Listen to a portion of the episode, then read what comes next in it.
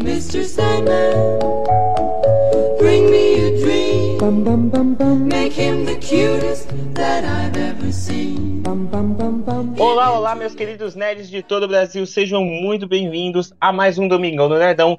Eu sou o João e digo pra vocês uma coisa: Sandman é a melhor adaptação de HQs até o momento. E comigo hoje está o Victor 101. Opa, tudo bem? Pra você que não me conhece, meu nome é Vitor e eu sou o Nerd de 101 e estamos aqui para falar do nosso caríssimo João Pestana. E eu ouso dizer que é uma ótima adaptação, mas calma lá, calma lá. Relaxa o espírito. É. Ah, mas eu, eu tenho que dizer que eu gostei pra caramba. E também temos aqui o senhor Raposo. Fala galera, Raposo na área. E assim, mano, adaptação 10 de 10 melhores adaptações e quem discordar tem todo o direito de estar errado. Recolha-se na sua insignificância e tenha bons sonhos. Caracas. Cara, o cara foi direto e reto. E também temos aqui ele, a Miss Minutos, ou melhor, o Arthur. Primeiramente, o João vai se fuder. Segundo, por que eu fui o último se o cast também é meu? Sentido. Aí, galera, sonhe, sonhe, sonhe, sonhe, sonhe, sonhe. Cara, ó. Mas é isso, e hoje nós vamos falar ele, dele aí, da série do momento, a série da Netflix, né? A gente vai falar aí de The Sandman, um dos melhores quadrinhos de New Gaiman e sim, uma das melhores séries da Netflix. Então bora lá.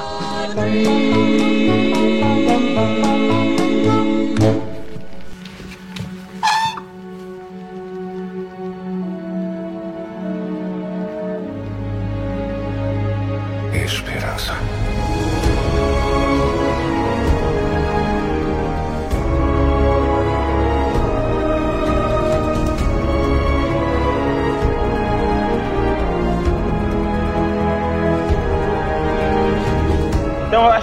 Pra gente começar pra aqui, pra início de conversa, a gente tem que falar assim que a Netflix soube adaptar bem Sandman, né? Depois aí de tantos roteiros que o Neil Gaiman recebeu, até da própria Warner, né? A Netflix deu um roteiro que ele aceitasse, não é mesmo?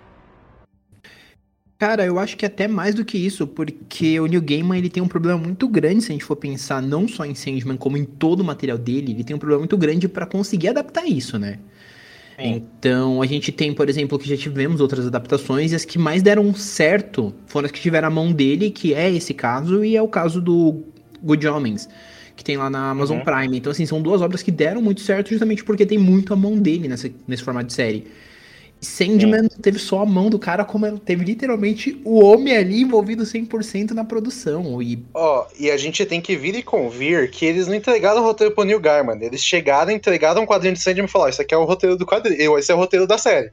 Porque não, não tem como ter sido outra coisa, sendo bem sincero.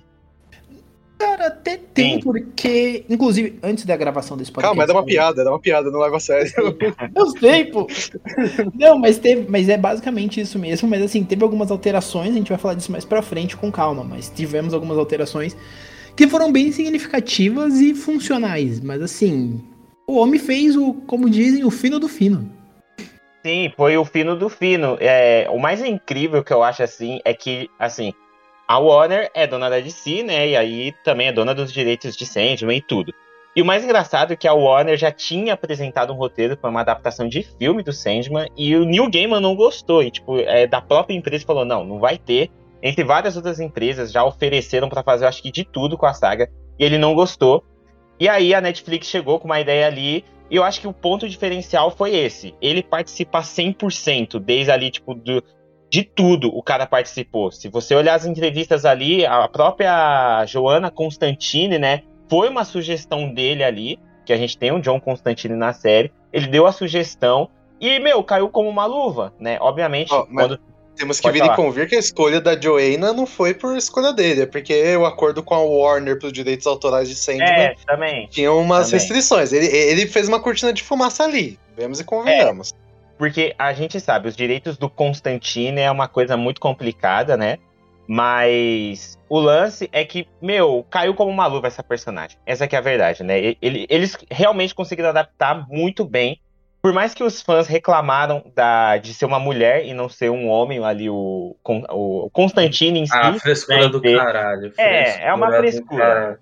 É uma frescura. chega, eu lembro. chega aquele tiozinho conservador, ó, na minha época o Constantine não era gay, não sei o quê. Blá, blá, blá. Por mais que ele fosse, Ah, né? Por mais que ele É, fosse. então, esse é o sentido. Mas tinha que ter a mas- cena lá do, da Constantine quebrando o crânio do Papai Noel e depois cheirando. Isso é foda. Ó, mas tem um rolê que eu acho muito interessante. Eu acho que as escalações da série, em geral, uns 90%, foram muito boas. Eu acho que, pelo menos, eu achei que o ator escolhido pro Morpheus, cara, não tinha como ser alguém melhor. Eu acho que ele pegou, assim, o espírito de babaca do Morpheus. Ah, é o Assim. Lois do Network. É o Lois, é o Lois. É, é igualzinho, pô.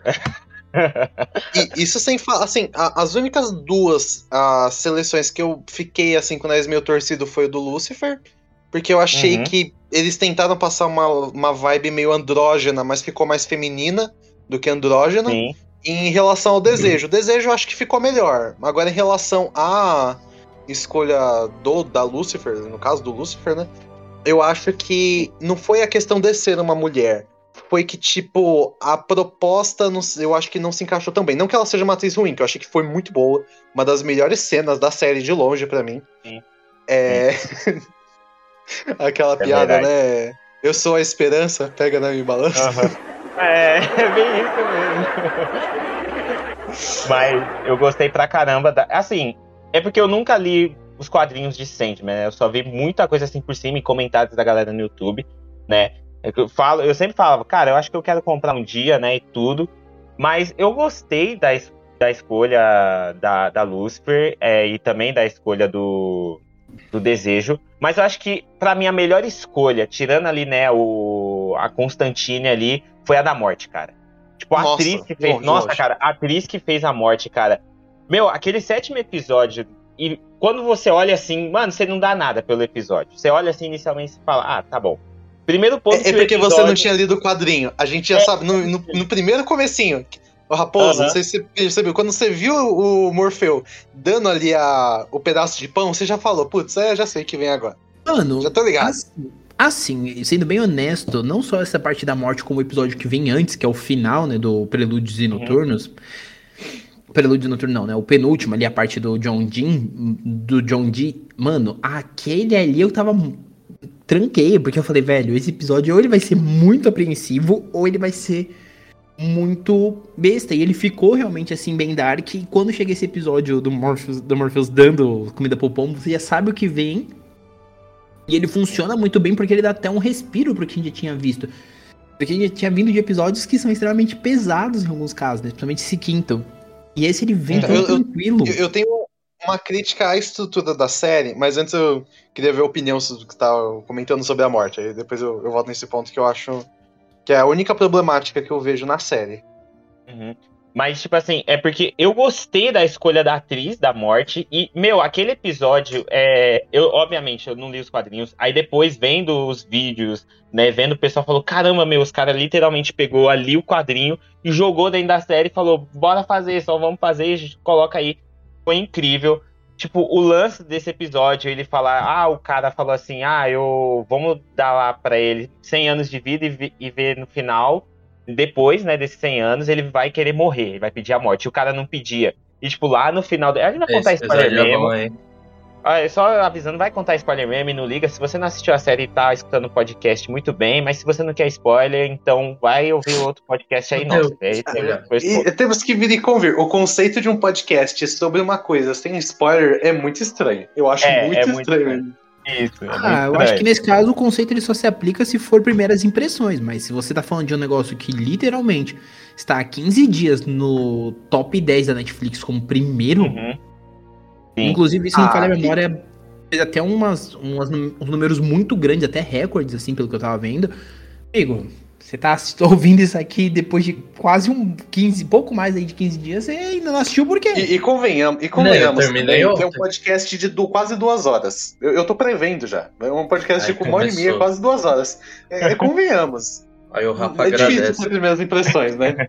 O Mas, bolso do tipo, Rafa meu, agradece. aque- a- aquele episódio foi algo que eu assistindo, eu falei, que, mano, cara, que episódio incrível. Porque assim, eu tenho mania de falar que as séries tem certos episódios que mostram que o realmente por que ela veio, né? E assim, várias séries eu falo, ah, esse tal episódio aqui, ó, mostrou pro que veio, entendeu? Ah, esse tal episódio aqui mostrou pro que veio. E Sandman eu falo, os episódios que mostraram porque aquela série realmente ela é, foi o episódio do Lucifer, o episódio lá da, da lanchonete, que é o, né, antes do episódio da morte, e esse episódio da morte. Foram os três episódios que eu falo, mano, cara, incrível. Porque você sai de um episódio onde você tá torcendo muito pro, pro sonho ganhar, pro Morpheus ganhar, você fala, não, ele tem que ganhar do Lucifer, entendeu? Porque você quer ver aquilo, e é literalmente a batalha do argumento, que eu fico falando, é a batalha do argumento.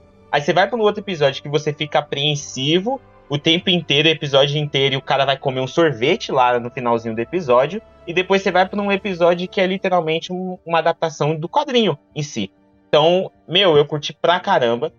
É, foi acertaram muito, acertaram muito a tanto a produção quanto a Netflix e principalmente New Gaiman em ter feito essa série, né? Foi uma adaptação muito boa. É que eu falo, eu acho que é uma das melhores adaptações de quadrinhos. O que vocês acham?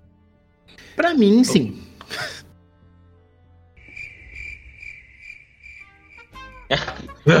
Ótimo, acabou o cast. Acabou aí. Então. É isso. Abraço aí, falou com as mídias, as mídias sociais. Porra, eu esperava eu mais acho. você, Rafa.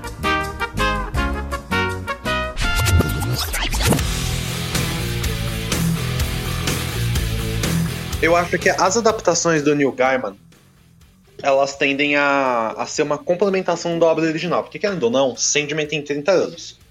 Uhum. É, o, Raposo, o Raposo e o Arthur leram o quadrinho, né? Eu, tô, eu tava relendo, tô com ele inclusive aqui do meu lado. E O inclusive Arthur, eu fui você leu? xingado no grupo. Eu comprei a versão absoluta. Eu tô no fundo do poço, mas financeiramente não. Ah, meu. Ó, mas, mas assim, Sandman é uma obra de 30 anos atrás, e convenhamos, o maior problema de Sandman é que, num caso razoável, é, a arte é horrível. A arte de Sandman é muito feia em umas horas. E às vezes ela te desprende. Que nem na própria luta lá que tem contra Lucifer, na verdade, nos quadrinhos, é contra o demônio original que tá com o elmo dele. E é Sim. tipo, é um teatrinho, meio como se fosse um momento de stand-up, tá ligado? Uhum. E tem bem menos. Tipo assim, o diálogo é muito bom, mas visualmente você tem dificuldade em conseguir entender a magnitude daquele evento, né? E. Nossa, a forma como adapta é muito bom. E aí que tá, entra um pouco naquele debate. O que é uma boa adaptação? Boa adaptação é aquele que melhora a obra, é o que segue o espírito da obra, é aquela que faz igualzinho, escarrado, tá ligado? Eu acho Cara, que. É, Pode falar. Aí é um debate, né? Mas eu É um acho que foi uma ótima adaptação. Eu acho que ele complementou o que Sandman já era.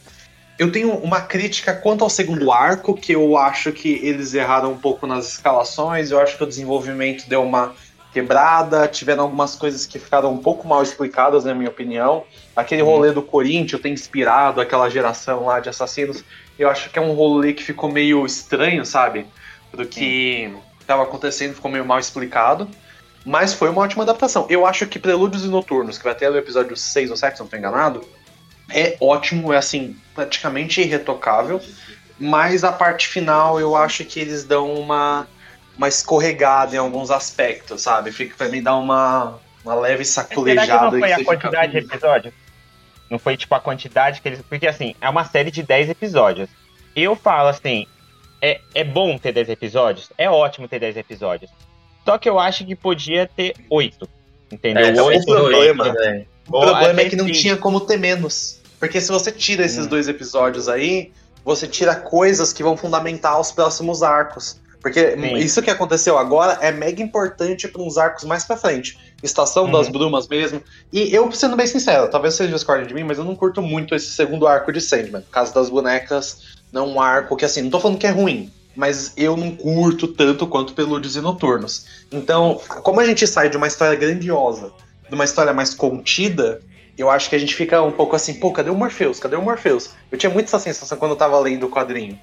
E talvez isso dá uma tirada. Não é que é ruim, só é menos melhor, saca? É, Então, tipo, é que eu- nem eu acho qualquer história, tipo, tem uma hora da história que às vezes pode esfriar, tipo, exemplo de quadrinho, ah, sei lá, manga mesmo, My Hero, One Piece às vezes tem uns arquinhos meio chatinhos e por aí vai.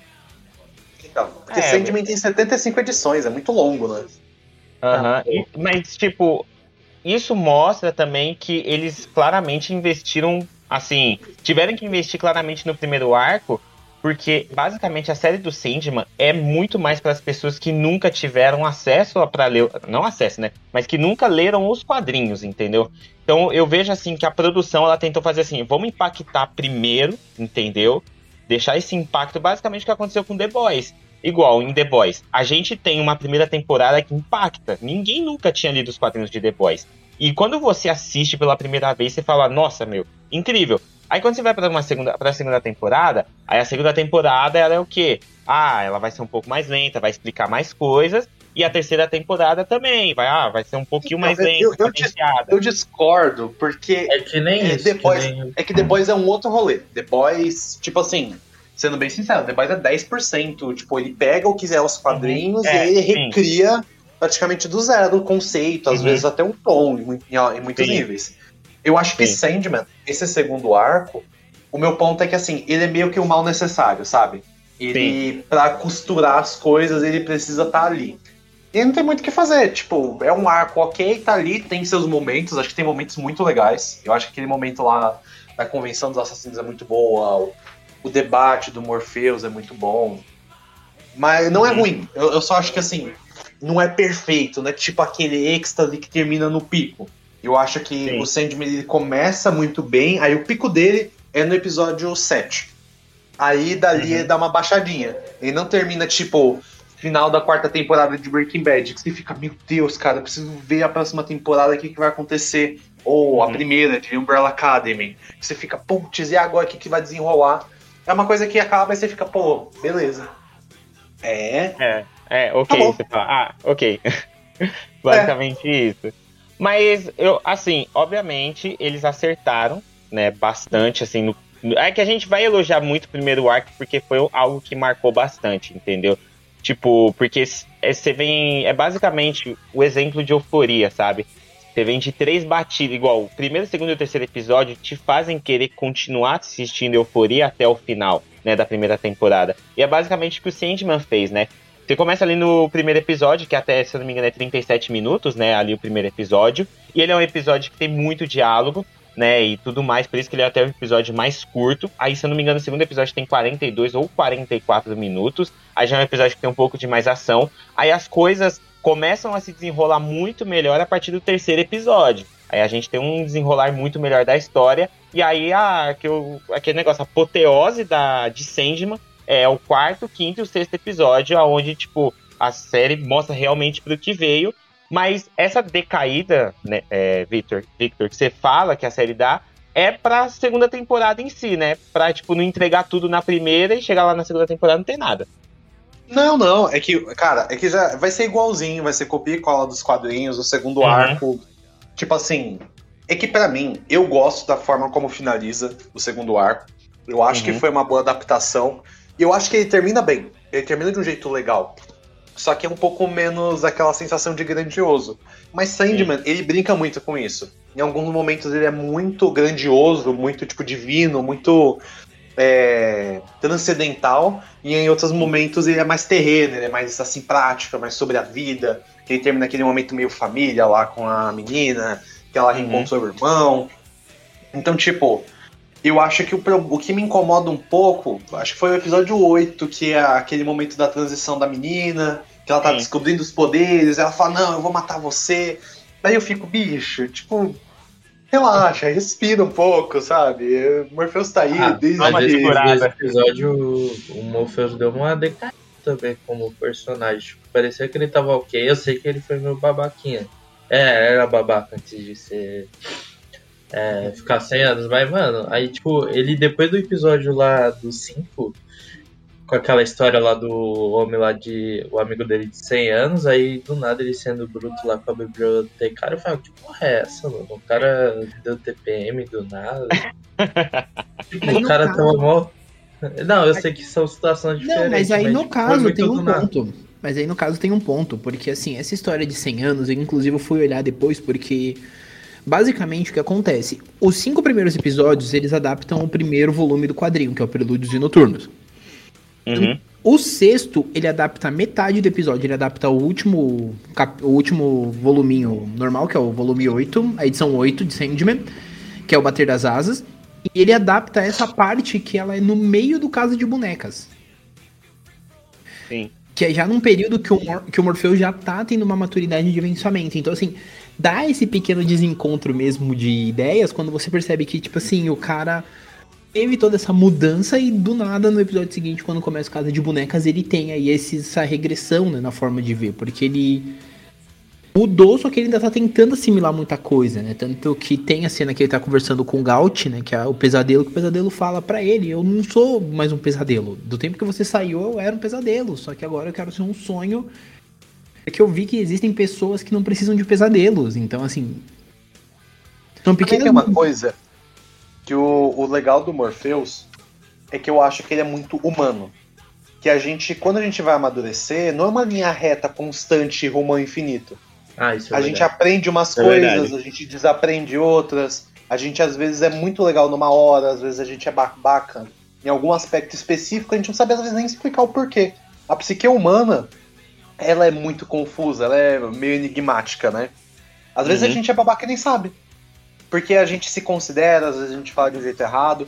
E eu acho que esse esse amadurecimento do Morpheus, por ele não ser uma constante, a gente se identifica com ele, tem hora que você acha ele babaca, e na hora que ele sofre e passa por alguma coisa, você compadece dele. Porque que nem quando termina o arco da Casa de Bonecas e ele vai lá ameaçar o desejo, ou o desejo, sei lá. E aí ele pega, que faz aquela ameaça, você fala, pô, você compra a briga dele, você vê que ele corrobora. Aí na hora que ele fala que ele vai pegar de volta lá, quando, a- ele fala lá pra Lita, tipo, ela acaba de mandar o, o, o marido dela, o Hector, que é uma, nos quadrinhos, esse Hector é o Sandman original, que existe um herói chamado Sandman, que foi esse que o Neil Gaiman Uhum. começou a escrever. Aí eles mudam e tal. Aí nessa Uhum. hora você vê que ele é mega desumano. Mas aí na hora de ver e querer proteger o seu mundo, ele é mega paternal. Então ficou. Então, tipo, essa oscilação é, é o que vai ensejar coisas pra evoluir. Porque senão, parando até pensar bem, ele fica sem pra onde ir. Porque se ele já tivesse aprendido todas as lições, pra onde que ele iria? Tipo, é tão simples assim um ser imortal aprender as lições dele, de como se tornar um, um bom ser imortal e transcendental. Sim. Sim. Mas mas ele tá assim, certo. Se fosse no meu reino, eu ia fazer a mesma coisa. Meu reino, minha, minha regra. Tá? Cara, mas querendo ou não, ele não tava tão errado nessa hora que ele meio que manda o cara de volta pro lugar onde ele pertence, porque o cara tava morto, mano. O cara tava morto, invadindo o sonho da mulher que ele amava, e, tipo, não queria. ir. Porra, velho, volta! Mas, Ah, ele não tava no morto. mas faltou tava- humanidade. Raposo, você sabe que o, o Morpheus odeia o desejo porque o desejo zoou a cornice do Morpheus. O Morpheus é mega doloridinho. E aí ele não é assim com as outras pessoas. São por isso que é um problema, entendeu? O problema não era o que ele tinha que fazer. Mas ele sequer falou, olha, se despede dela. Ou, tipo, pô, sinto muito por ter que fazer isso. Não, o Morpheus, tipo assim, ele tava. é, a, a forma como ele se expressa é muito ruim. Porque ele, ao mesmo tempo que ele é gentil, ele é grosso. É- é- deve ser difícil conviver com ele. E você vê isso muito em quem tá ao redor dele, dos Isso é verdade. personagens. Foi aquela Verdade. É verdade. Isso e fica bastante evidente esse lance que é difícil de conviver com ele, que é o claramente o episódio da da, da morte, né? Que lá no início do episódio ela fala: "Poxa, cara, é tipo, você não pediu ajuda em nenhum momento e você sabia que eu estaria aqui pra te ajudar. Você tipo tem um ego muito inflado, você, meu, por que você não pediu ajuda?" Ali fica claramente que é difícil uma convivência com ele, né? Mas uma pergunta que eu tenho pra vocês: vocês gostaram das diferenças que Sandman teve dos quadrinhos ou vocês acham que atrapalharam um pouco no andamento da série? Honestamente, eu gostei, porque muda alguns pontos, torna a história.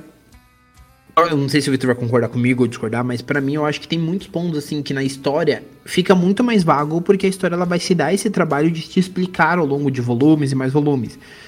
Aqui não, aqui eles fizeram de uma forma que tudo fosse mais fechado e sem depender de alguns pontos, que aí foi o que eu mencionei, tem, nem cheguei a mencionar, mas que eu vou aproveitar para mencionar agora, que é, por exemplo, retirada de personagens da DC. Não só a Uhum. questão da Constantine, que com relação a Constantine apenas quero dizer que agora entendo a Fleabag e tem crush no padre. Enfim. que a Constantine de padre, meu Deus. Nossa, Mas. véi. Mas Vai, enfim, continue, voltando, continue. voltando que eu desconcentrei aqui, desculpa. Mas. Eles tiraram também muitas outras coisas, por exemplo, no quadrinho, fora o Constantine, aparece o Etrigan, aparece a Liga da Justiça. Então, Uhum. assim, eles tiram. é, aparece o Arkham. Então foram coisas que eles tiraram porque, obviamente, não teria como. Então eles têm que fazer uma forma que encaixe, que funcione. Então, pra mim, por exemplo, a mudança de colocar o Corvo desde o começo junto com o Sandman, eu acho maravilhosa. Matthew é literalmente um dos melhores personagens que já existiram. Uhum. Lá nos Estados Unidos ele até é dublado por um humorista, eu tava vendo. O Corvo. Mano, ele é muito divertido, tipo assim, a hora que ele Uhum. fala, vamos pro inferno. Senhor, mas a gente vai pro É. inferno. Eu vou, você cara, ele- fica. Aí ele, não, mas eu vou junto. O Corvo acho que é o melhor personagem, né? Vocês viram? Maneiro, maneiro. Ele é muito maneiro, aquele Corvo. Ele é um personagem extremamente Ah, só divertido. pela O personagem vai forçar um pouquinho, mas tudo Vai- bem. Não, tô brincando, né?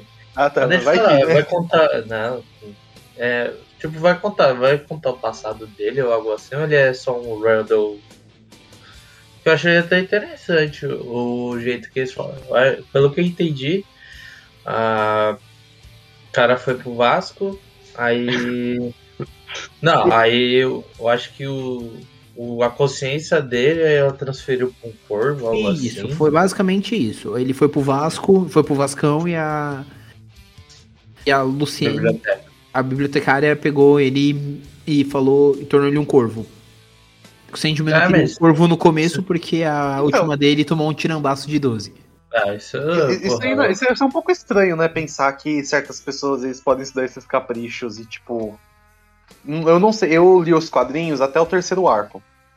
Na época eu só li o, o primeiro volume e o primeiro da Con- o terceiro da Conrad. E como que fica essa relação com a morte? Porque, tipo, se o cara morreu. Ele tem um, o Sandman tem essa liberdade, o Morpho tem essa liberdade, ele faz um acordo com a É, Eu acho morte. que tem é um capricho. coisas. Acho que o, Tudo em os família. fantasmas entram, porque o fantasma não tava invadindo o sonho da menina. Então, o fato da morte não ter aparecido naquela hora, ou ela não ter falado nada pro Morfeu é meio estranho, né? Não sei se você. Mas será que isso não é por causa de reino? Então, mas ainda assim é morte, né? É, o fato do quando o cara morreu era pra morte ter pegado a alma dele. Que Seria levar o espírito dele lá no bater Não, das não asas. falou, Como que ela ele não fugiu? falou que. Não, ela falou que não consegue pegar todo mundo. Falou. Ela É, falou tem no algum- episódio É, 5. ela fala no, no episódio Ela 6, não ela fala que não consegue. Que nem todo mundo. Nem, nem todo mundo ela consegue pegar e pra, pra levar. Ela falou. Ah, eu, eu perdi esse diálogo, então perdoai. Segue aí o barco, segue aí, Raposo. Mas assim, fora- e essa questão ainda é bem legal ver como, né? Tem toda uma evolução na, na narrativa. E as mudanças, elas são feitas de uma forma que, pra mim, pelo menos, não, não prejudica. Inclusive, algumas das coisas que geraram ali no final da segunda temporada, mais precisamente com relação ao bebê, e mais precisamente com relação àquela cena do Lucifer, eles são dois Não é cliffhangers. arco, não. Segunda temporada nem saiu. Mas é, mas é basicamente esse final do segundo arco, ele é um cliffhanger que é pra, um é pra segunda temporada e o outro.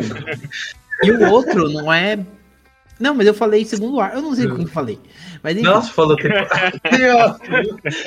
Eu tava assim, Raposo Viajante do Tempo confirmado. tá ligado? Pode Mas continuar, desculpa. eu acho que eu fui atrapalhar. justamente falar isso, que ele gerou esse cliffhanger pra segunda temporada, que é o quê? A parte do Lucifer, todo mundo que tá lendo as notícias já viu que é por conta da Estação das Brumas. Até o momento lá que ele encontra com os Lordes Infernais, que eles ficam debatendo, que ele. Que o, Azaz, que o, Azaz, o Azarel fala pra ela. O Azazel fala pra ela que eles estão decididos e que eles querem que Lucifer tome um partido ali. Assim como a criança que nasce, eles são cliffhangers pelo que vem por aí, pra Sandman, que eu espero que tenha mais coisas, pelo menos, pra adaptar tudo. E o bebê, eu acho que assim, eu não vou comentar muito, porque senão vai ser um spoiler muito grande até do que eu descobri do quadrinho. Gente, Mas assim, o O bebê, bebê ele não tem, era um bebê. O bebê ele tem um papel fundamental. Inclusive, se vocês forem no Twitter, é bem capaz que vocês descubram o nome do bebê. E aí eu não recomendo, porque é um spoiler muito grande. Mas, por exemplo, eu vou jogar muito assim, joguei. Quem tá acompanhando, quem tá acompanhando os quadrinhos mais recentes que estão saindo de Sandman, ou até a fase do. Meu Deus. não, não acredito que eu vou recomendar isso verbalmente. Ou acompanhando todo o arco atual do Scott Snyder, né? A dualogia até o momento, né? Metal e o heavy metal, e o death metal. Eles envolvem esse ele envolve o Sandman e se vocês forem ver, ele não é o mesmo Sandman que a gente acompanhou aí na série. Apenas isso que eu posso dizer. Hum... Então, assim. Pô, até é, eu entendi, agora acabou a graça. Né? a- até pra levantar um ponto aqui do Raposo tinha falado, eu concordo com você que a adaptação ela ficou boa porque ela adaptou a estrutura do quadrinho pra série, porque não tem como você fazer quadro a quadro, página a página, porque são mídias diferentes, é impossível você fazer uma adaptação 100%. O que me, incomoda, o que me incomodou um pouco foi essa costura entre o Pelúdios Noturnos e Casa das Bonecas. Porque nos quadrinhos acabou o arco, começou outro. É tipo Sim. assim, é uma coisa mais natural essa passagem. Aqui na série, tipo, fica uma coisa meio. Não sei se é uma impressão minha, mas fica uma coisa que a costura não fica tão natural. Você sentir que passou de um arco pro outro. Você, Você se acha que, sentiria tipo, muito melhor. Se fosse se, uma tipo, temporada pra outra, sentiria melhor. Aham, mas tipo, é, isso que eu ia falar, assim, se eles tiver, eu ia perguntar assim, se eles tivessem trabalhado isso só após o, o primeiro arco da série, aí tivesse trabalhado um dos dois arcos ali pro resto da primeira temporada, trabalhado o outro pra segunda temporada, você acharia que então ficaria melhor? Talvez fazer temporadas mais curtas e semestrais até. Esse assim, é, Uhum. um, é um ponto meu. Tipo assim, é meu. Sim. Eu Sim, sim. acho que talvez isso proporcionaria um espaço próprio. skips? Tipo. Oi? Pequenos times skips no- entre, os, entre os arcos? Cara, é, é que eu só li os três primeiros. Dentre os três primeiros é meio um seguido do outro. Tipo, não tem muito. Não tem um time skip não, assim porque, grande. tipo. Eu não sei, porque o bebê nasceu lá e já tava meio grande, tá ligado? Aí ela. Eu não sei se. Ah, mas aí é questão de produção, né? É aquela coisa mágica É. de. Não temos bebês recém-nascidos à disposição. Ah, então- Sumiu! É, não, porque aí acabou meu raciocínio, porque eu, quando saiu o livro lá, lá na biblioteca do sonho, do sonhar, falei, ué, já passou um tempo então, né? Porque não foi teoria, tá ligado? Ah, ele fez o livro, o livro deu certo, ou quando É, tá na deve ter dado, deve ter passado ali um, um dois anos. É, isso É, aí. tipo isso. Mas Nada eu um- acho que assim, não é ruim a costura. Eles Uhum. precisavam fazer isso porque o caso das bonecas eu acho que não se sustentaria numa temporada inteira. Eu não acho que teria Ah, como você sentido. fazer mais que aquilo. Uhum. E aí entra um bagulho, o Raposo citando sobre os heróis DC. É porque o posicionamento dos perpétuos dentro do universo DC é uma coisa meio estranha. Porque quando o Neil Gaiman pediu o Sandman, é do Sandman criado pelo, Neil Ga- pelo Jack Kirby, que era o super-herói com uma pistola de areia. E ele criou uma nova dinâmica, ele criou todo um universo que a princípio era pra se encaixar com a cronologia da DC, mas isso foi, foi sendo abandonado. Mas ele sempre tá meio que presente, tipo, ele tá na mitologia, Ah. mas ao mesmo tempo não tá. Tanto que tem até um Uhum. quadrinho famoso de 2007 que ah, é o diálogo da morte com o Lex Luthor. É, foi um evento que teve dos dois conversando. E tipo, Sim.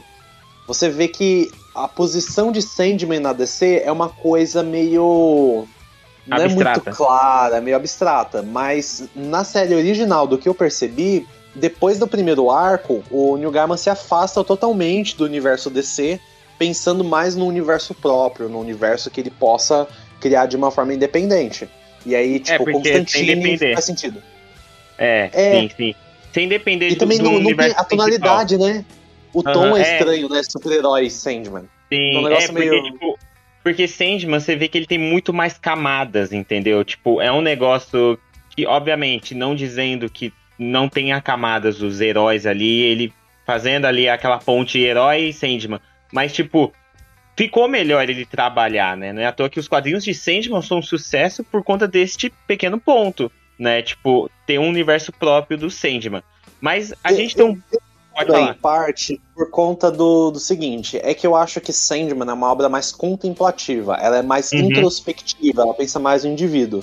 É diferente de uma história que é uma crítica social, que é pensando nas virtudes, nas batalhas humanas, que é o caso de Watchmen. Eu acho que o Watchmen Uhum. e Sandman são pau a pau, cara. Eu não consigo falar quem é um escritor melhor, o Alan Moore ou o Neil Gaiman. Os dois são Sim. geniais num nível absurdo. E o Watchmen, ele tá dentro do mundo de heróis. Ele casa, ele casa muito bem quando a gente tem lá o relógio do juízo final com o universo DC. É uma coisa que É. dá pra conversar, dá pra encaixar. Então eu acho que É, não é uma é questão assim de é, de ser su- superior narrativamente, mas a proposta ser diferente. Eu, eu entendo desse jeito. É basicamente isso. Mas só que a gente tem um ponto muito importante que teve nessa primeira temporada de Sandman, que foi um destaque de uma personagem, que é a Joana Constantine. Eu vi muita gente falando ali na internet, né, ali Twitter, fóruns, né, Instagram, muita gente aí falando que a Joana Constantine, aí eu acho que é a Jenna Coleman que vive ela, ela fez até Doctor Who, então ela é uma grande atriz. Ela é tem uma série spin-off dela. Vocês concordam com isso ou falam que não é pra tanto também? Bom, eu vou falar um Olha- pouquinho que eu tô meio Ah. concentrado aqui. Tipo, mano, pelo que ela apareceu primeiro, ela tá mais pra uma boa personagem secundária. Porque não mostrou muito dela, tá ligado? Ah, Ah, é, é ele que não- deixou entender um pouco do passado dela, deu umas pistas daquela menina que ela fica tendo pesadelos. Tipo, deu umas jogadas de um pouco do passado Não, dela, história familiar. né? Mas Eu isso vou bem na linha do Arthur também. É, porque, mano, tipo, se desse mais um pouquinho de informação, você fala, não, beleza, eu quero ver isso em ação. Mas, mas não, só falou, ó, ah, conheci uma Joana Constantina há 300 anos, a avó dela também era exorcista. Ela ficou com alguém, alguém ficou a sair do nada, tava com a areia do Morpheus e acabou. Ela é exorcista, não tem mais nada. Tipo, Então, é- nessa temporada, não desmerecendo. É que aí entra o que, que significaria uma série spin-off da Joanna. É que eu, eu tenho a seguinte opinião.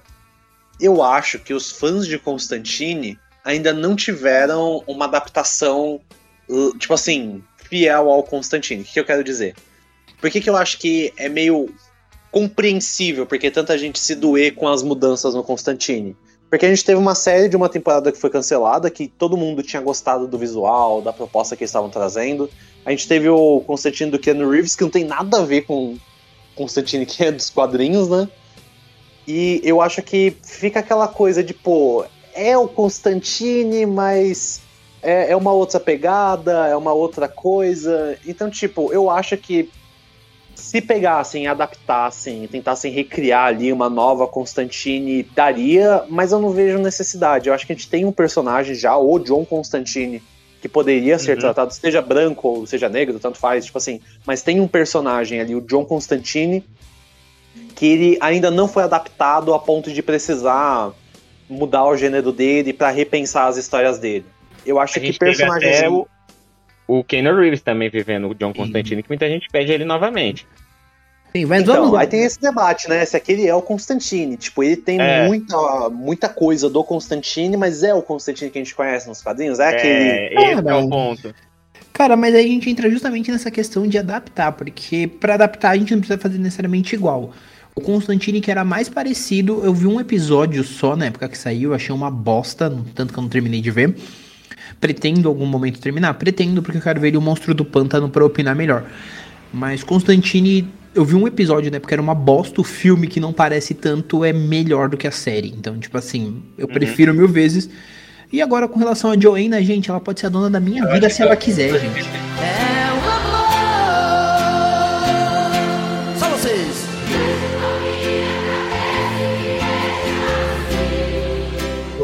Vocês não estão entendendo. Cara. O cara amou, mano, a Joanna. Do. Ai, mano. Qual é o nome da produtora lá do Flash mesmo? É, CW.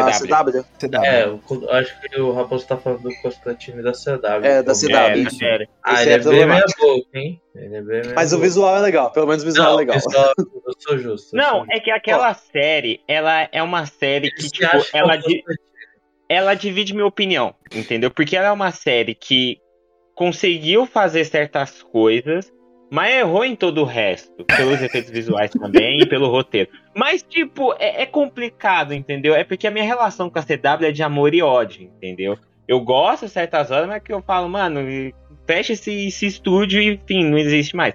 Mas é Inclusive complicado. fechou, tá? Só pra te lembrar. A única coisa. Não, Mas Stargirl e Superman Lois se mantêm É, vivos. Estou muito, se mantém muito vivo. feliz com isso. Tô muito feliz com isso. É, não, ainda bem, que- David Zaslav manteve vivo. O grande o. Flash que vocês amam, gente, só tem mais uma temporada. Não, Nossa. Já cara. tinha que ter acabado, essa que é a verdade. Eu estou feliz que É, só. Na verdade, Ó, não é mas- Flash, mas- pô, mas é assim- Power Rangers os Next Generations, né? Caralho. É, mas aí tem, tem um bagulho que aí também eu acho que é interessante pensar. Esses personagens precisam de, tipo, realmente precisam ter uma série spin-off? Porque aí entra aquela coisa, pô, a Morte é uma personagem incrível. Ela tem os especiais dela. Eu acho tipo, que ela daria teria, ela fazer teria que ter. Ah, e- mas aí que tá. Eu não acho que precisa de uma série. Eu acho que uma série é muita coisa. Cara, eu acho que uma minissérie de seis episódios, assim, abordando isso, tipo, uma minissérie que seja de 10 episódios, dois episódios pra cada um, tá tranquilo.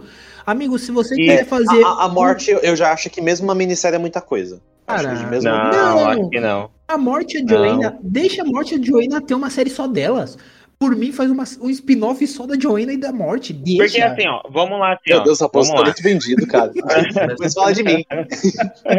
Não, porque assim, o que eu acho assim, quando eu vi os comentários da né, o pessoal falando, não, tem que ter uma série da Joanna, ela é linda. Obviamente, ela é linda, ela é demais, Ah, é tudo, cara, ela é tudo, ela é tudo, Ela é a dona ela é uma meu deusa. coração. Também É, a dona do Mano, série, é porque, tipo, a, a- assim, cara, é atriz, mano. Você é louco, cara. Aquela atriz. Quando eu vi ela a primeira vez no Dr. Who, eu fiquei, caramba, mano, eu quero me casar com ela, mas não dá. Mas aí foi assim. Não dá. É... Mas aí, assim, eu acho que, na minha opinião, uma série pra Joanna Constantine é muita coisa, entendeu? Eu- Eu não vejo uma necessidade. Obviamente, Neil Gaiman, se eu não me engano, ele disse que até também concordava com o spin-off dela, mas eu olhei assim e falei, que morte, cara. Eu acho que se tivesse um spin-off. Eu até tava conversando disso no trabalho esses dias com um cara que também assistiu a série.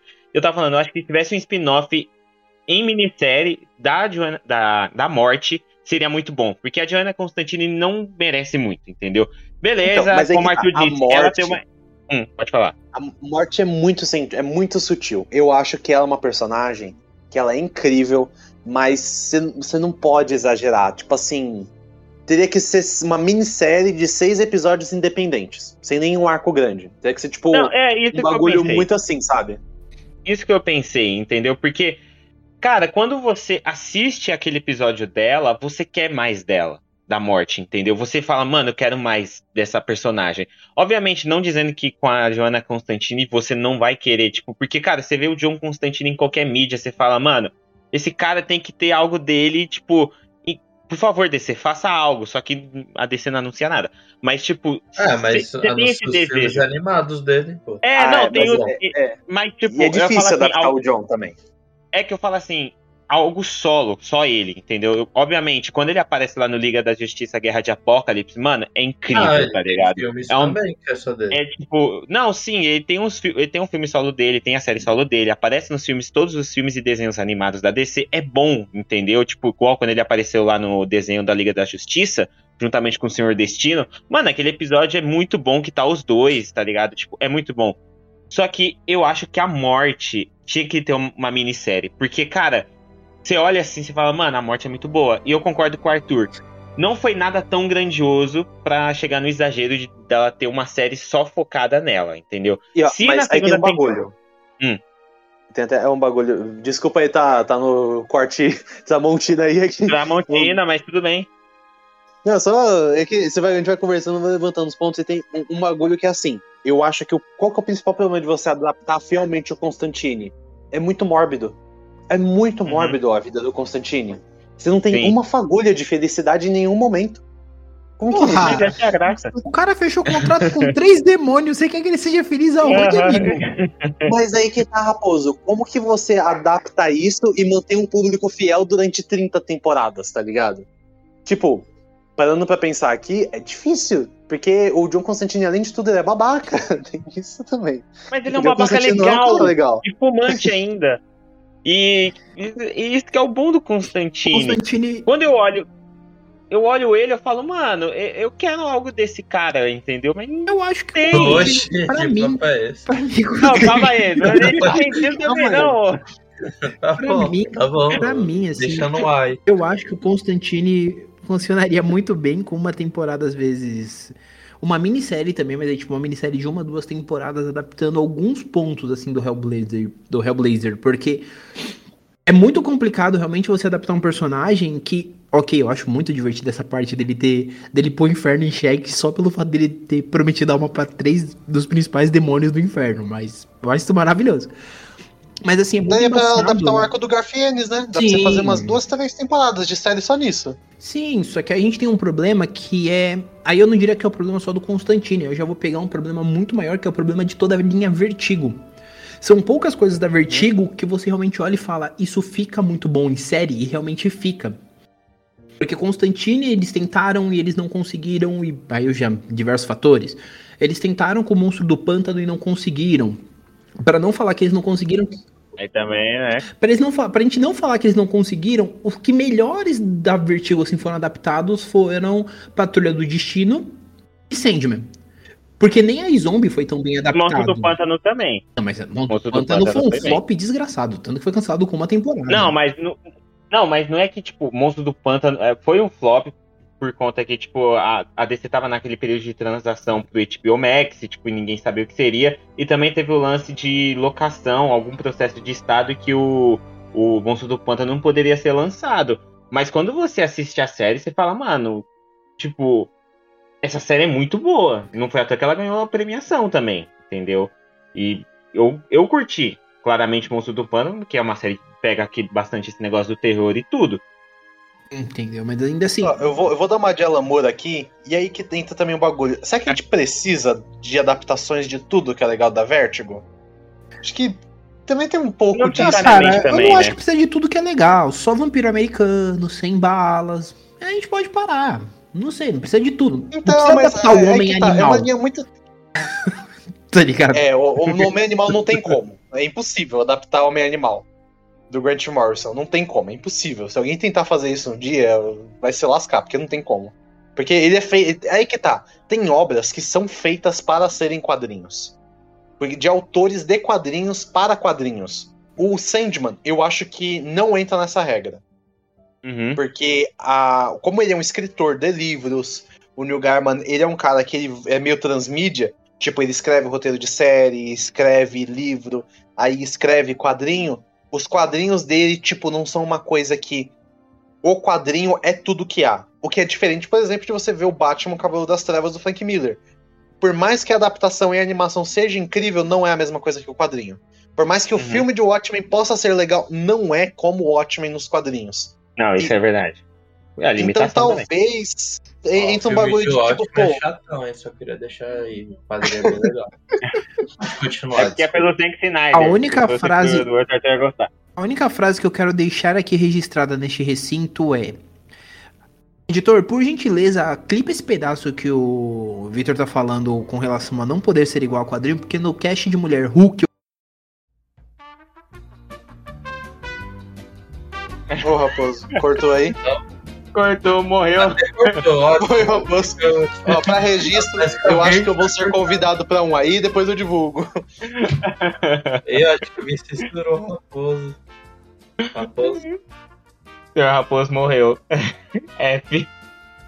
Meu e Deus. roubaram os postes lá. Ó, por- só porque ele falou que era pra cortar, que era pra tentar me. me- que era pra tentar me refutar. Ó, ó caiu, caiu meu.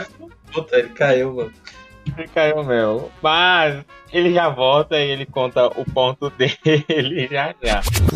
Mas aí que tá, o que vocês acham desse ponto? Eu acho que, tipo, nem tudo a gente precisa de adaptação. Acho que a gente Não, tem uma cara concordo.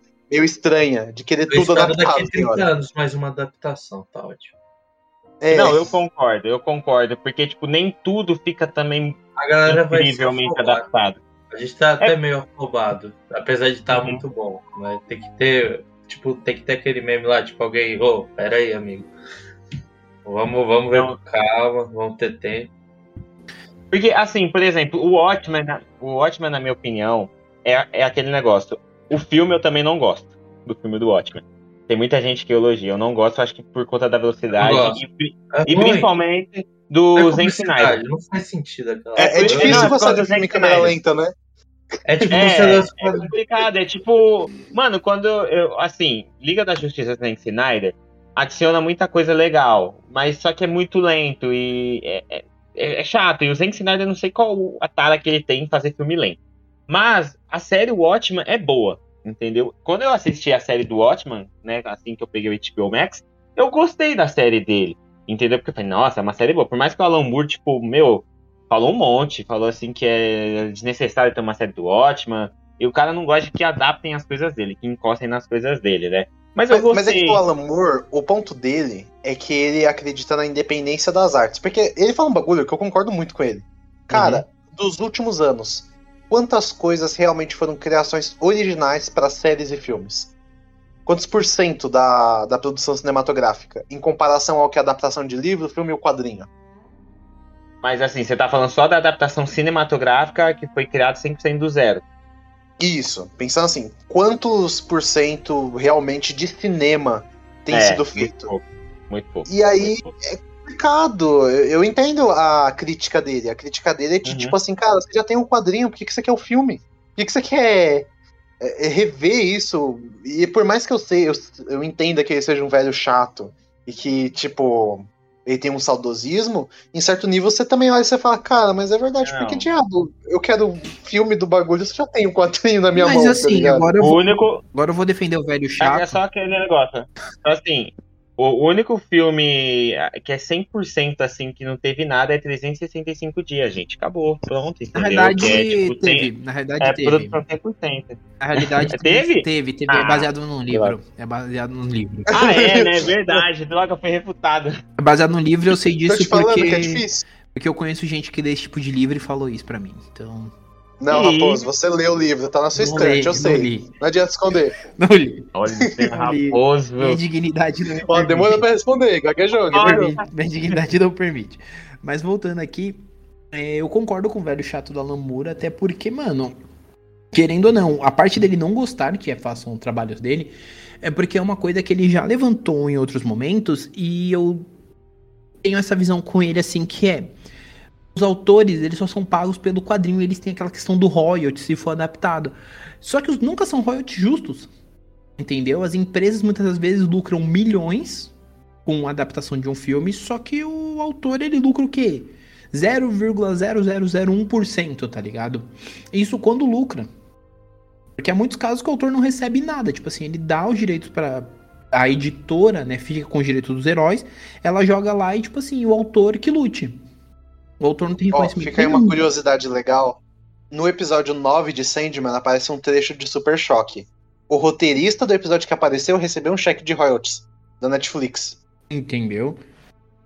Mas aí foi da Netflix, porque se fosse, por exemplo, às vezes da própria Warner, ele não receberia nenhuma bala. Ah, não receberia, não. Ah, não. Você não viu essa polêmica que tá É da louco. Marvel? Da Marvel, eu acho que é com o Matt Fraction. Que ele criou uma personagem, eles enganaram ela, é o criador da Helena. Aí tá dando mó treta, porque eles pegaram a personagem e não, não pagaram. E, inclusive, falando também em Marvel, tem outra treta envolvendo Marvel, porque os personagens criados pelo Stan Lee estão perto aí de entrar em domínio público. Ah, mas aí entra a lei Hum. Disney. Que nem eles fizeram com o Mickey. Que aí é uma lei especial que eles passam lá por meio de. Tem um esquema lá que eles pagam os meio de partidos. dinheiro. pra- É que tem um nome, que eu esqueci agora o nome, mas é que eles pagam para os partidos se manterem por meio de Corrupção. doações e aí eles votam pelos interesses deles, etc. E aí a Disney paga uma porrada de grana aí por doação. Então vão criar uma lei no Congresso igual que tem a do Mickey. Que eles alongaram, acho Uhum. que é até 2030. Que já era pra ter caído em domínio público. Sim. Gente, mas é, mas... Mas- é tão mais fácil. Só fazer igual a Conan, a Conan Properties fez com Conan e é isso aí, mano. Você pode usar o personagem, só que o nome é meu. tá ligado? Simples. Bom. Mas vocês acham que é necessário uma série da Joanna ou faz caixão De novo? e. Eu já- essa parte. Não, é Coitado, ele, encerrar, ele quer pô. concluir o assunto. Ele fica dando volta. Com relação a essa parte da Joanna, eu não vou entrar porque eu já cadelei bastante aqui. E se eu continuar, vai ficar feio Ó, pra mim. É, assim. eu, eu acho que não precisa. Eu acho Daqui que talvez, talvez possa ter coisas legais, mas não é necessário, né? Tipo, meu Deus, eu vou... agora uma série do Lucifer no bar talvez seja legal. Mas aí já tem a do Tom Ellis. Já tem. Já tem a do Lucifer. Não, mas aí seria a do de verdade, porque aquela série Não, é ah, zoeira, né? Ah, começou Não diferente. né? do meu cast, fazendo favor. Pô, vocês não querem ver uma mulher de dois metros tendo um bar em Nova Não, Jersey? era sem graça. Ela novo, podia não. ter ganhado do. Ó, eu Não, dava. O é que que por- refuta a com esperança? Você sabe Ah, não, eu tô falando, a eu tô falando mais esperança? pela zoeira, mas eu gostaria de ver ela de novo. o- Eu gostaria de ver essa de novo. Refuta a Bela e Belinha, refuta fã de anime, tudo refuta a esperança. Tem. Ah, podia falar assim também. O, o Morpheus falar assim, ah, eu sou a esperança, podia falar, pega na minha e balança, já é. Olha, quando Vou ter falado, eu sou perdeu, o Brasil. os nomes que você citou aí, os nomes que você citou aí, Brasil. Não, fã de anime não tem Arthur, problema. os nomes, só os exemplos que você citou aí já foi tipo um dementador, já sugou até minha vitalidade, mano, pelo amor de Deus. Belly Belinha, que- mano, Belly Belinha tem toma esperança? tangue com corote, não, parça, deixa. Esquece, O Bruno come. Olha, nem vou falar. Esquece. ilusão do vou- Ó, vai, pronto. Alguém Tá censura bom. esse nome, alguém censura o nome Bora. do por favor. Bora outra coisa, bora outra coisa. Bora logo pro segundo bloco. Ai, caramba.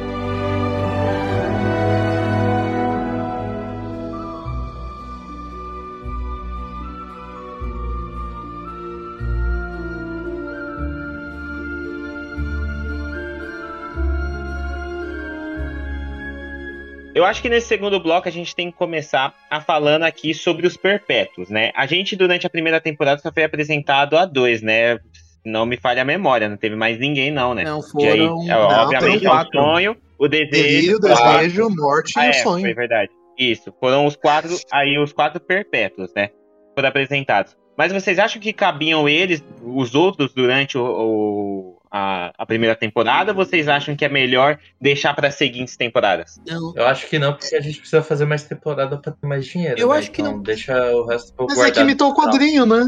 E mesmo se não tivesse Tipo, imitado, eu acho que não tem como você encaixar, por exemplo, alguns deles. Vamos dar um exemplo, Destino, que é o mais velho de todos, porque, meu, querendo ou não, a, pr- a primeira parte é toda uma jornada pro sonho, né, pro, Mor pro Morpheus, localizar os seus objetos. Então aí não teria um espaço. O espaço que eles acham é um episódio que é dedicado necessariamente à morte.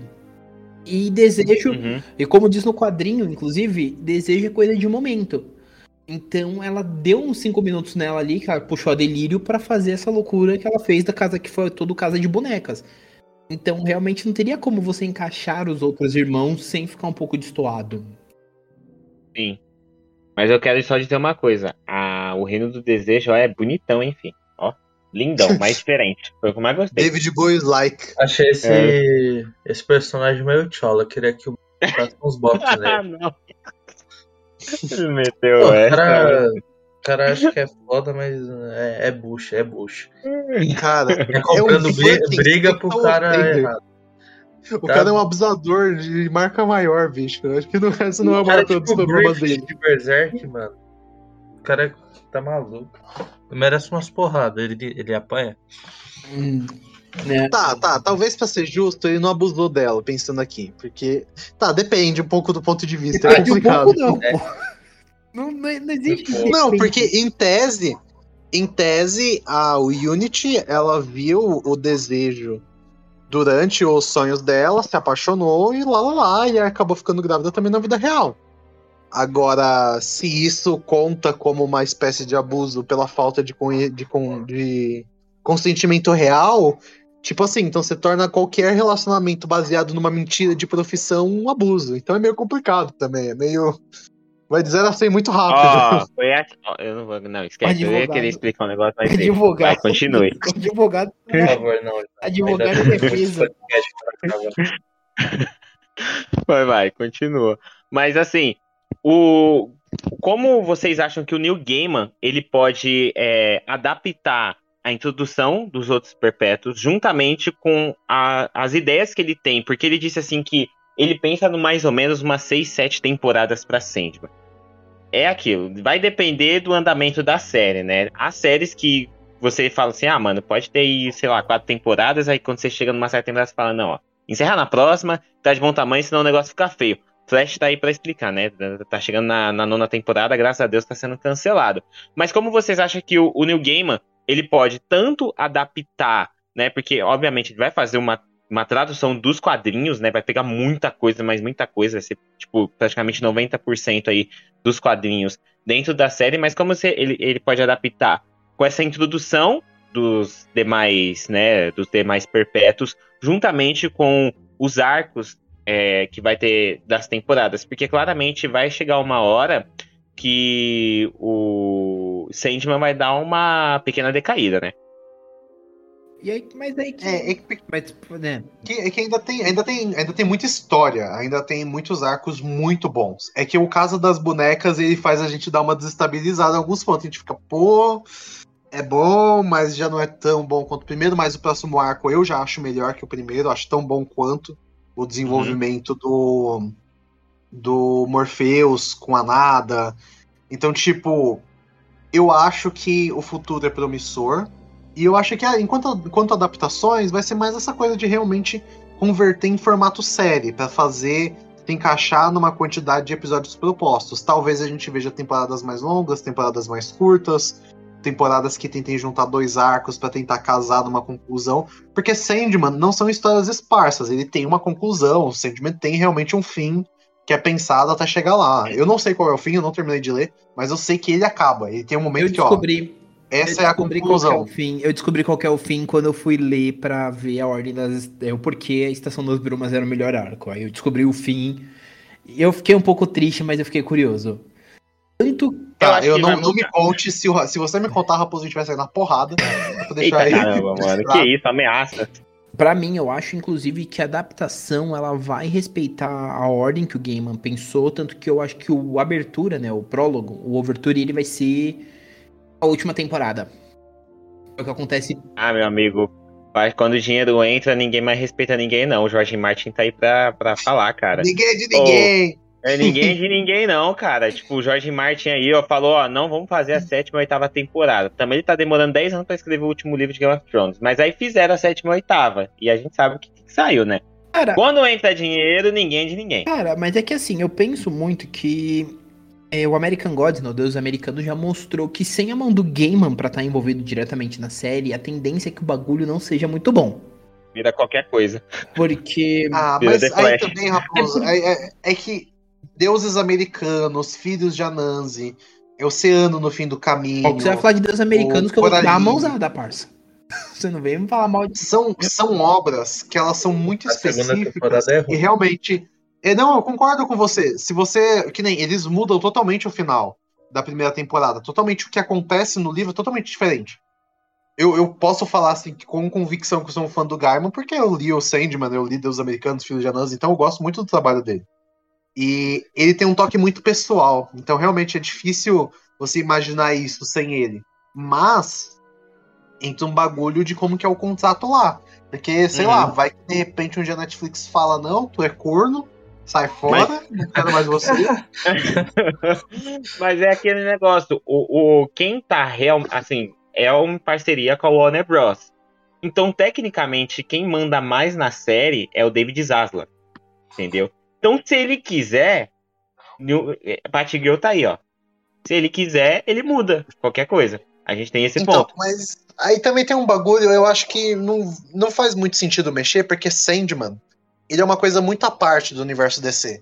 Tipo assim, é, é tipo a Marvel querer. Assim, a Marvel não se moveu pra impedir a existência de Morbius. Pô, Eu o bicho entendo. seria da hora, hein?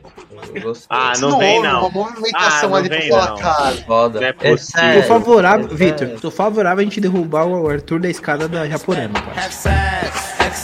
Ó, cara, eu, Isso eu é vi velho. Tampar o olho do Pum na estreia no cinema. Eu- eu- Aí você foi trouxa, está- né? Não, eu fui, mas eu sempre vou. É porque eu tenho um amigo meu que o nosso rolê Começou. é ir ver os filmes. Tipo, a gente vai ver os filmes de super-herói, dane-se qual é. Meio que a gente vai, troca ideia. É o nosso rolê pra gente sair. Então, dane-se o filme. A gente já Que viu rolê de bosta, hein, mano? Ah, Você então ele é um. é- Não escolhe o filme com calma. Mas aí vocês têm. Nossa, cara, mas só que esse dia do Orbis foi muito triste. Mas o ponto é: se esse filme ele conseguiu existir, e, por exemplo, você teve um final que envolveu o Abutre do Michael Keaton, que de, Nossa, tipo mexia com o universo, que querendo ou não mexe com o universo Marvel, por ele ser um personagem de lá, eu acho que a DC tá pouco se lixando, porque o Neil Gaiman vai fazer com Sandman, ainda mais agora que não tem nada a ver com DC e ele criou esse bagulho da Joe Reina. Eu, que eu lembre, ah, não volta a ter Constantine na, em mais pra frente, se eu não tô enganado. É, pode ser. Mas é aquele negócio, não confiamos, entendeu? É o que eu acho. Eu não confio tanto nesse negócio, porque assim, claramente, por mais que. É, é aquele negócio, cara, é, é primeira impressão. Então, eles olharam assim: ah, você não teve a liberdade criativa lá na Amazon pra fazer American Gods. A gente vai te dar a liberdade aqui na Netflix, juntamente com a Warner, pra você fazer o que você quiser com Sandman. Ah, Sandman foi um sucesso. Sandman aí tá cotado pra ganhar muitos, alguns prêmios importantes aí na, na temporada de premiações de séries e tudo. Sandman pode ganhar muito bem, né? Por mais que tenha uma concorrência muito forte.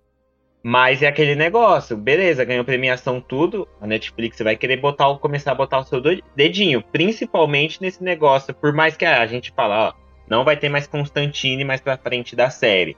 Mas aí a Netflix pode falar, mano, ó, ela é um sucesso, joga ela novamente, entendeu? Sucesso, Ah, Mas aí a gente vê que nem Stranger Não, mas ela é Things, você vê que a Netflix ela liberou ali, você vê que eles estão Mas fazendo é que porque é original dela, entendeu? Tipo, por exemplo, Esse Stranger Things também é um original ponto. dela. Não, mas o ponto é que é juntamente com a Warner, entendeu? A Warner tem os direitos do personagem. Quem tá cedendo os direitos é a Warner. Então a Warner tem palavra ali, a, a palavra maior, querendo ou não, é da Warner. Não é tanto da não, Netflix, não, não, mas, não, mas a parte, a parte, a ceder direitos autorais é diferente de participar da produção. Não, Tem que ver se a Warner tá na produção, é porque que nem a Tá, gente teve tá. a Amazing Spider-Man, mas ela tá dentro da produção criativa. Aí eu já não sei, mas a Warner tá dentro da produção da série. Não é à toa que quando a gente começa lá assistindo, né, a- a- o primeiro logo que vem assim na nossa, obviamente, depois da Netflix, o primeiro logo que vem na nossa cara, né, é o logo da Warner lá na cara e tipo, ó lá Warner Produções. Aí tá em em contribuição com a Netflix, entendeu? É a mesma coisa. Então, mas tem que ver se, mas tem que ver se não é só a contribuição, é só ceder os direitos. Tem que entender como que é essa dinâmica, entendeu?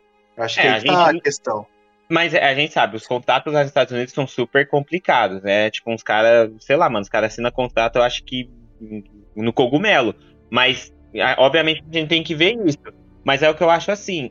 É aquele negócio. A Warner tem, querendo ou não, vamos tirar essa- um pouco dessa parte, mas querendo ou não, a Warner tem direito, porque o personagem é dela. E a Netflix, claramente, vendo que a Constantine foi um sucesso, também vai querer colocar a mão pra jogar ela nas próximas temporadas. Esse que é o ponto, entendeu? Mas é, eu acho que o contrato vai ser similar ao que era com o Demolidor, tá ligado? Faz o que tu quiser, tu tá livre. E é isso, abraço. Mas é que o contrato do Demolidor também a gente tinha um ponto. A Marvel Television e a Marvel Studios, o- os dois líderes, né? Que era o Kevin Feige e o outro lá que eu não lembrava na época da Marvel Television, os caras não se bicavam. Então, se, ah, tá saindo lá os filmes da Marvel, os caras da Marvel Television, mano, pintava e bordava, entendeu? Era desse jeito, os caras não queriam saber. Não é à toa que o Kevin Feige falava uma coisa, os caras não obedeciam, não, nem escutava ele, entendeu? Por isso que a gente da Shield seguiu muito por uma linha à parte do- dos filmes da Marvel, por mais que era a série que mais tinha conexão. Mas é aquele negócio, depende. A gente vai ter que ver claramente como que vai ser. Que é um dos pontos até que eu quero falar aqui, já entrando mais agora dentro do universo DC, né? Nessa parte, o que eu quero falar pra vocês é como a DC pode adaptar seu universo místico agora dentro dela, porque a gente sabe que dá certo, né? Aí as animações mostraram que dá certo, e a Sandman mostrou. Mas como a DC agora pode trabalhar isso fechado no universo dela? Ah, já tem as animações que tem uma curta-metragem da morte animado. Parece o design do da Liga Justiça Sombria, por aí vai. Só Podia pra registro, é muito bom. Eu assisti umas três vezes já. Nossa. Aí eu vi não, não né? ia assistir. Mas Mas vai explorar por causa disso, porque deixa ficar no ponto seguro bom por enquanto, não séries que né, a gente tava até vocês verem. Mas é aquele. né?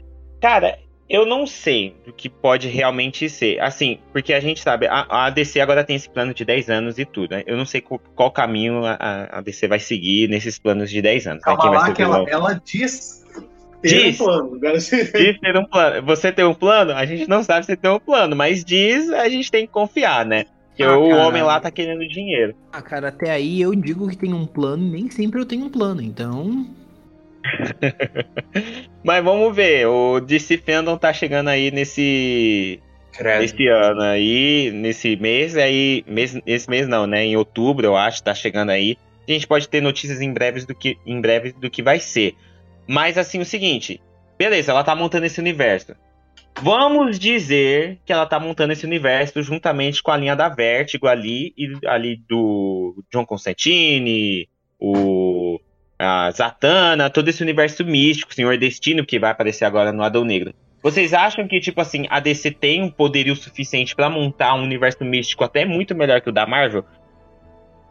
Místicos, eu acho que sim. Acho que não. Cara, Hum, assim, ah, depende. Tipo assim. Eu não vi nada deles que me apontassem que eles poderiam montar um universo místico legal. Até porque o universo místico em si, a gente vê muito mais um Doutor Estranho, né? O Doutor Estranho. A, a gente vai ter uma medida de comparação com Adão Negro. O que Adão Sim. Negro apresentar de universo místico com o Senhor Destino e tudo mais que vai dar um norte pra gente. É que Uhum. Sandman é muito específico. Ele é muito específico dentro do que ele tá. Agora, em relação a Constantine, Zatanna, Senhor Destino. É... Eu ia falar Mandrake, mas Mandrake é outro rolê. É que eu. É que tá meio relacionado, mas enfim.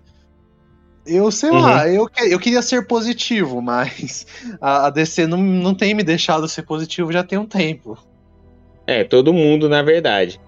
Mas eu acho assim, dependendo do que eles fizerem, da forma que se seguir, eu acho que até aí você pode adaptar alguma coisa do universo místico da DC que é muito rico, entendeu? É- é- Nos quadrinhos, pelo menos, né? Não sei aí se pode ser digno de ser adaptado aí pra uma. pra uma. um filme ou uma série. Porque eu falo, cara, Sandman eu curti muito, porque, meu, mostrou todo esse lado místico, entendeu? Que a gente não tinha. Ah, os perpétuos, ah, a morte, ah, Joana Constantine, todo esse negócio do cara lá vivendo não sei quantos anos, aí 700 anos, aí o cara vivendo e gostando de viver, e no final o Sandman chega e fala que ele precisa de um amigo, e no outro episódio ele tá querendo matar outra pessoa. Mas, tipo, é, foi algo legal, entendeu? Que eu curti.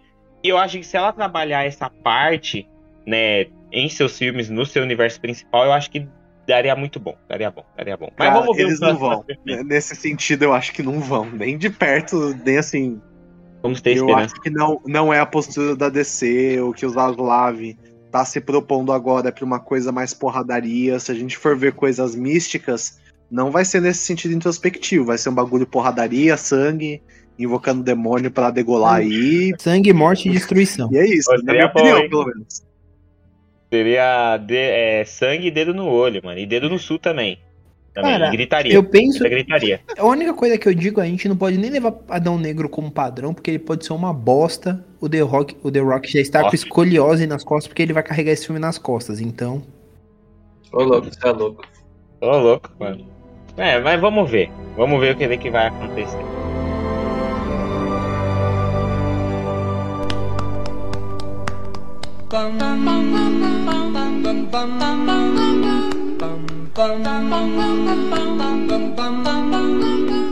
Mas eu acho que é isso, galera. A gente discutiu aqui um pouco sobre Sandman. Antes aqui de encerrar o cast, eu quero aqui a nota de cada um, o que, que vocês acharam, né, aqui. A nota de cada um aí de, de sei lá, 0 a 5 ou 0 a 10, tanto faz. Não, a gente faz temático, né? A gente tem que fazer, vai. Hum, Comentando aí com o Vitor Nerd. Pronto. Eu dou 4.5 sacos de areia. Acho que isso É, é uma, uma boa unidade de medida. eu, achei que a série é muito boa, ela quase não deixa a peteca cair, mas eu acho que o segundo arco, a costura dele ali, não é tão legal. Eu acho que alguns atores não foram bem escolhidos e eu acho que algumas coisas não foram tão bem explicadas. Então, Uhum. eu acho que a série é majestosa, os efeitos especiais são lindos, as mensagens, as, as reflexões que a série causa são demais, mas ele dá uma certa desestabilizada em algum ponto. Que vai Sim. dar, provavelmente, um brilho numa segunda temporada bem lapidada. Pelo menos é pra aí que eu levo. É, agora vai ter muito mais tempo, principalmente que eles tiveram agora o feedback do público e da crítica, então eles vão saber Vai mais, ter muito mais mais, ou menos. dinheiro também, né? É, e muito mais dinheiro, né? Porque a Netflix gasta uma grana, agora eu entendo por muita série ser cancelada da Netflix. Que que, qual é a nota que você dá, senhor Raposo? Cara, 5 de 5 saquinhos de areia, porque mesmo com os entraves, eu acho que a série ela se sai muito bem. Conheço muita gente que sequer conhece o quadrinho e amou a série. Inclusive, teve gente que já estava procurando o quadrinho. Que eu vou fazer um merchan de graça aqui. Eu. Quem quiser, a Panini aproveitou a oportunidade. Eu tenho que elogiar a Panini quando é Ah, necessário. você falando de Panini. Eu preciso elogiar quando é necessário que eles aproveitaram bem o gancho e todas as 14 edições da edição comemorativa estão disponíveis no site da editora. O preço é convidativo? Não tanto. Porque a reimpressão, os volumes estão saindo na casa de 65 reais. Na época que eu comprei. Ó, e aí, pra registro, cada volume compila quantas edições, Raposo? Os que eu tenho aqui, o primeiro compila do 1 ao 8, o segundo da 9 a 16. Pensem bem quando forem comprar, porque eu paguei 150 reais em cada Absolute. Se são quatro. Então, tipo, pondera bem, porque essa versão ela é capa cartão, ela é menor. Então, tipo, eu, eu vejo que a, a magnitude do que significa Sandman pra estrutura, pra história dos quadrinhos, ele merece pegar um Absolute. Por mais que esteja esgotado o volume 4 agora, mas se vocês caçarem, vocês encontram. Vai lá. Só caçar. Só caçar. E você, Arthur? Qual é a nota que você dá pra Sandman? Ah, 4 por 5 saquinhos. Ah, achei legalzinha. Não, brincadeira, achei muito bom. Só que eu me estranhei porque eu demorei pra ver antes de vocês. Muita gente maratonou aí e tal. Eu achava que o clímax do Batalha do Lucifer e do Morpheus era nos últimos episódios. Aí eu vejo no, no episódio 4 já algo tão. Tipo, realmente foi algo grandioso, mano. Parecia tipo o clímax, tá ligado? E depois dando uma esfriadinha, tirando o episódio 5, que seria tipo um último episódio legal pra fechar também, que é aquilo lá que dá resfriado depois do que aconteceu e tal. E. Ah não, ainda tem o, ca- o episódio lá do, do- da recuperação do Rubi. Do Rubi eu achei meio Ah, estranho sim. no começo, mas Uhum. saquei, gostei bastante dos efeitos. E mais por perder essa parte. Eu, eu não queria falar tanto do. Queria que os pesadelos fossem mais explorados. E no momento, quer dizer, o, mais na temporada, né? Porque o pesadelo eu pensei que era algo mais tipo, caralho, fudeu, tá ligado? Mas não, é só, só um vilão que. É um vilão. viu? Nada que você fica fudeu, ele tá aqui, tá ligado? Ó, já eu, já eu, o que eu achei de Sandman, eu vou dar 4.4 saquinhos de areia, vou dar pra série. Eu gostei pra caramba. Obviamente, o meu episódio preferido, o 6, o episódio da morte, é, é um dos meus episódios que eu mais gosto, mas tipo, o episódio 4, meu, é o episódio que literalmente me arrepiou, né? Eu não esperava, poucas séries conseguem fazer eu liberar algum ti- tipo de sentimento, né? Pouquíssimas conseguem. E Sandman foi uma dessas que conseguiu. Curti pra caramba o episódio, principalmente a- as referências, né, e os paralelos que a série faz, né, com a Bíblia e tudo. Isso foi algo que, tipo, literalmente me. Eu olhei assim e falei, caramba, mano, isso aqui é muito paralelo, né, e todas essas coisas. Curti.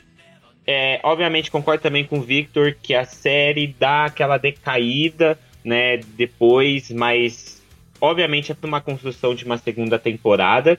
Eu acredito que ela deu essa decaída para essa construção da segunda temporada. E vamos aguardar aí a segunda temporada lançar, a data de lançamento. E espero que New Gaiman tenha muito mais ainda liberdade criativa, porque realmente valeu a pena ter esperado para ter aí um, um roteiro onde convencesse, esse, convencesse ele. Porque nem a própria empresa para onde ele escreve os quadrinhos convenceu. Então a Netflix conseguiu. Mas eu acho que é isso. Victor e Senhor Raposo, deixa aí suas redes sociais. Se você quiser me encontrar por aí, você me encontra no YouTube no Angústia Nerd e no Instagram VictorNerd101.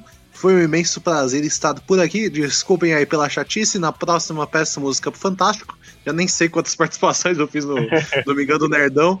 perdi a conta. 12 e meia. 12 e meia, 12 e meia. É, porque uma não foi.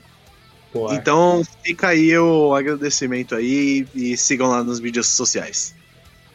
Pode aí, senhor Raposo. Cara, sigam nas minhas redes sociais, estou voltando agora realmente a mexer, né, fazer postagens. de novo. De novo. Não, mas eu realmente. Cara, o pior foi que eu mantive junho e julho bonitinho. Aí chegou no final de julho, perdi o pique, chegou no começo de agosto, tava sem ânimo pra escrever nada, e aí depois do meu aniversário foi que eu fui escrever. Então, assim, agora voltamos novamente. O podcast eu estou tentando fazer o retorno, mas meus horários não estão batendo com a minha ideia de retorno. Então, enquanto isso, nós temos um segundo produto lá, que é basicamente eu pegando alguns vídeos de YouTube e colocando para aproveitar o recurso do Spotify. Então me sigam nas redes sociais, porque eu falo bastante coisa, estou falando dos animes da temporada, estou falando de algumas coisas que estou lendo, então é isso aí. Só fofoca. Só fofoca. Mas eu agradeço aí tanto o Victor quanto o senhor Raposo por participarem desse podcast, principalmente o Victor aí, que dois podcasts meio, o senhor Raposo que não teve um podcast também aí lançado que foi do Star Wars, né? O senhor Raposo relaxa que em breve, tá? Vai ter um podcast digno de Star Wars aí pra, pra você tanto reclamar da saga aí, porque naquele lá você destruiu. E foi muito bom, mas não Eu saiu. ainda sou Eu fã. também, aí Arthur, também Eu quero, Ah, só quero deixar aberto aqui a ideia, aproveitando que o Arthur já está. já- aproveitando do momento que a gente sentiu um rápido momento de sofrimento do Arthur. Pra sugerir, Ai. no dia do DC Fandom, se for num domingo, a gente abrir uma live na. Twitch pra assistir esse momento, fazer o Arthur participar. Ai, Sou favorável a essa ideia. só pra ver. olha, Ai, nojo. só pra ver o que, que o Arthur vai dizer. Comentários de um otaku sobre o DC Fandom. Vai ser esse o título. Não, se Ah, tiver mais coisa de Shazam 2 e. O que mais eu queria ver? Ah, viu? Só Shazam 2. Pronto. Resto é, é bullshit. Mas aí, Arthur, pode também aí dar o seu encerramento. Ah, eu tenho um podcast chamado Arthur. Me segue nas redes sociais Arthur. E aí? É, beleza. Mas é Lógico. isso aí. Acho que eu vou divulgar minhas coisas. Tá na descrição, ué. Dá tchau e tudo mais. Mas beleza, tudo bem. Não falo mais nada. Tchau, eu tô sono. Mas é isso. Tá. Eu sei. Mas é isso aí, galera.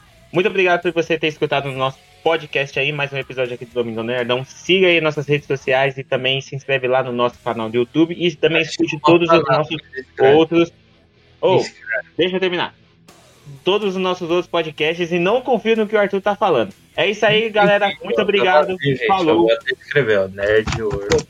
Falou, até a próxima e fui. Tchau, tchau, acabou. Fim, encerrou.